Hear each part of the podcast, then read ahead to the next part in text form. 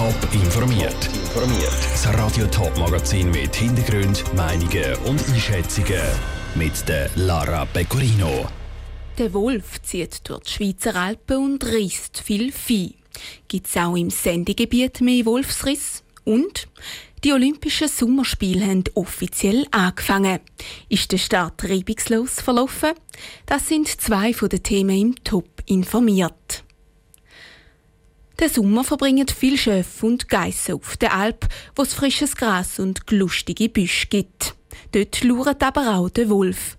Und der reisst diesen Sommer besonders viel Vieh.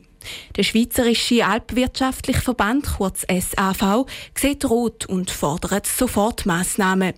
Wie die Situation im Sendegebiet aussieht, im Beitrag von Jonas Mielsch. Der Alpsommer hat in diesem Jahr wegen vielen Schnee verspätet angefangen. Und kaum ist er losgegangen, haben ein Haufen Elbler schon viel Wolfsriss müssen melden. Da trotz Herdenschutzmaßnahmen wie Hag oder am Herdenschutzhund.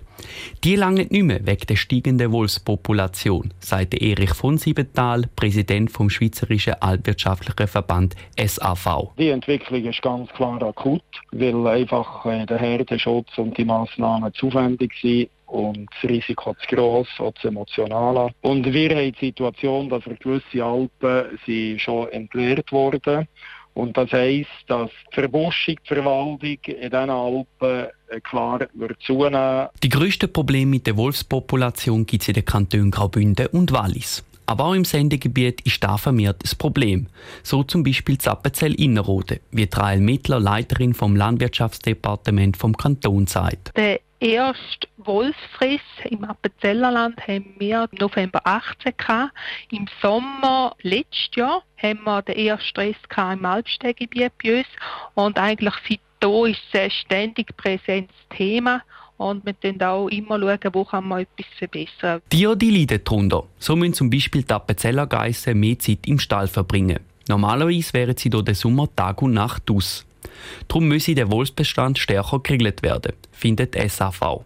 Anders sieht das ganze Gruppe Wolf Schweiz. Das Problem werde ein bisschen fest dramatisiert, findet David Gerke, Präsident der Gruppe Wolf Schweiz. Wir sehen einerseits, dass nur ein kleiner Bruchteil der Nutztiere, die auf der Alp umkommt, wirklich von Wolf gerissen wird. Das heißt, es gibt wesentlich größere Gefahren für das Alpvieh als der Wolf. Und auf der anderen Seite sehen wir, dass wir dank dem Herdenschutz die Risszahl auch deutlich senken können. Beim Herdenschutz gehen also Beobachtungen und Meinungen zum Schutz der Tiere weit auseinander. Der Beitrag von Jonas Mielsch. Seit Mitte Monat ist in der Schweiz ein revidiertes Jagdgesetz in Kraft. Die Schwelle für einen Wolfsabschuss ist in der neuen Verordnung abgesetzt worden. Weiterhin nicht erlaubt ist aber der präventive Abschuss vom Wolf.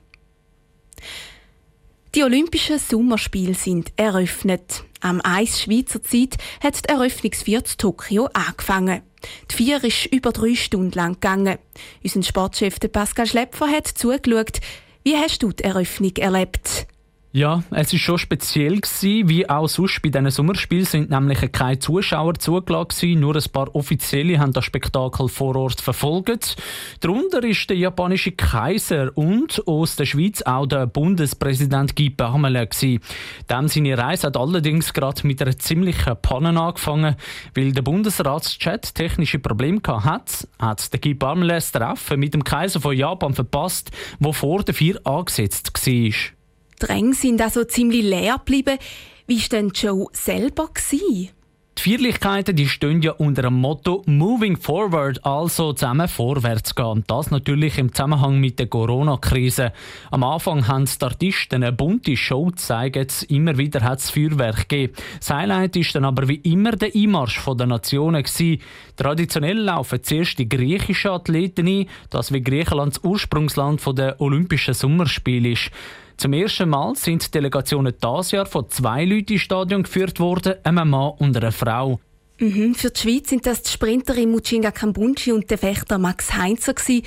Wer aber eben die Schweizer Sportler in der nächsten Woche an den Olympischen Sommerspielen am Fernsehen mitverfolgen der muss gut auf die Uhr schauen, oder? Ja genau, wegen der Zeitverschiebung müssen sieben Stunden dazugerechnet werden. Heißt, die meisten Wettkämpfe starten für uns am Morgen früh. Zum Beispiel das Velostrassenrennen der Mannen ist morgen am Morgen um 4 Uhr Schweizer Zeit. Wir wollen darum genau wissen, wie das man am besten mit dieser Zeitverschiebung umgeht und fragen darum bei einem Schlafexperten Professor Seiler nach, der vom Schlaflabor Zürich ist. Er empfiehlt etwa sechs Stunden Schlaf. Vielleicht um 10 Uhr ins Bett gehen, dann hat man etwa sechs Stunden, dann kann man sicher mit einiger Frische das Radrennen verfolgen über diese nächsten Stunden. Nachher soll man dann am besten wach bleiben, dafür aber ein Mittagsschläfchen einbauen. So ein Nap ist sicher immer gut. Ich würde aber nicht länger als eine halbe Stunde schlafen. Das heißt, man müsste einen Wecker stellen oder sich wecken lassen durchs Handy, weil sonst kann es passieren, dass man den ganzen Nachmittag durchschläft, ungewollt. Zumindest bei mir definitiv eine grosse Gefahr und empfiehlt der Professor Seiler zum Schluss, man könnte ja am Abend einfach eine Stunde früher ins Bett. Dankeschön, Pascal Schlepfer. Wir wechseln von der Sportwelt ins Universum der sozialen Medien. Wenn der Gesundheitsminister Alain Berset in einem Handyvideo plötzlich anfängt, das Lied zu singen, dann ist das ziemlich sicher keine Aufnahme von einem lustigen Interview mit dem Bundesrat, sondern ein sogenannter Deepfake. Solche bearbeitete und gefälschte Videos geistern im Internet immer häufiger rum. Die Vivian Sasso hat von einer Expertin wissen, wie so Fakes können erkannt werden und welche Vor- und Nachteile die Technik mit sich bringt.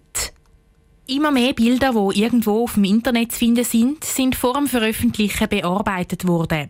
Das fängt an bei einem einfachen Filter, wo über ein Foto gelegt wird, erklärt Carol Baumgartner vom Fotomuseum Winterthur. Ein weiterer Schritt sind auch wirklich komplett synthetische Bilder, wo künstliche Intelligenzen so gut sind im fotografischen Bilderfälschen, dass wirklich wir als Betrachterinnen sehr genau zum Teil müssen um das als Fake können zu enttarnen. Es gibt aber gewisse Punkte, wie Bilder und Videos als Fakes können entlarvt werden. Wenn man zum Beispiel ein Landschaftsbild anschaut, das von einem Computer erzeugt worden ist, das beste Beispiel sind Wälder. Wenn man genau her schaut, gibt es vielleicht zwei, drei verschiedene Arten von Baum und die sind dann vielleicht mal grösser, mal kleiner. Aber eigentlich ist der Aufbau von diesen Bäumen immer so ein bisschen der gleiche. Es gibt aber mittlerweile auch Fakes, die so gut sind, dass sie für missbräuchliche Sachen eingesetzt werden können. Zum Beispiel im Wahlkampf von Politikerinnen und Politikern, sagt Carol Baumgartner. Ich habe von einem Beispiel gelesen, wo im Wahlkampf in Indien eine Person eine Rede in einem Spruch gehalten hat und dann über Deepfakes die Sprache in ganz viele weitere Sprachen übersetzt worden ist. Die Person kann aber all die Sprachen nicht. Hat aber natürlich dann sehr viel Sympathie gewonnen. Es gilt also aufzupassen, wenn einem etwas komisch vorkommt. Aber wie bei so vielem, was die Entwicklung der Fotografie mit sich gebracht hat, können Deepfakes und ähnliche Technologien auch Vorteile haben. Auch zum Beispiel mit Deepfakes werden ja Filme gestaltet. Und das ist ja etwas, was wir als toll empfinden, wenn wir einen Film schauen können, der uns Spass macht, der uns interessiert. Es können auch zum Beispiel historische Ereignisse rekonstruiert werden, was glaube auch für die Vermittlung der Geschichte ein sehr spannendes Instrument kann sein Der Umgang mit Deepfakes ist also eine Gratwanderung in der Welt der Fotografie. Sicher ist, die Entwicklung, die diese Technologie in den nächsten Jahren noch durchmachen könnte, dürfte die Medienwelt auf jeden Fall ein Stück weit revolutionieren. Der Beitrag von Vivienne Sasso. Das ist der letzte Teil von einer fünfteiligen Beitragsserie über die Entwicklung der Fotografie. Alle Beiträge gibt es auch zum Nachlesen auf toponline.ch. Top informiert, auch als Podcast. Mehr Informationen gibt es auf toponline.ch.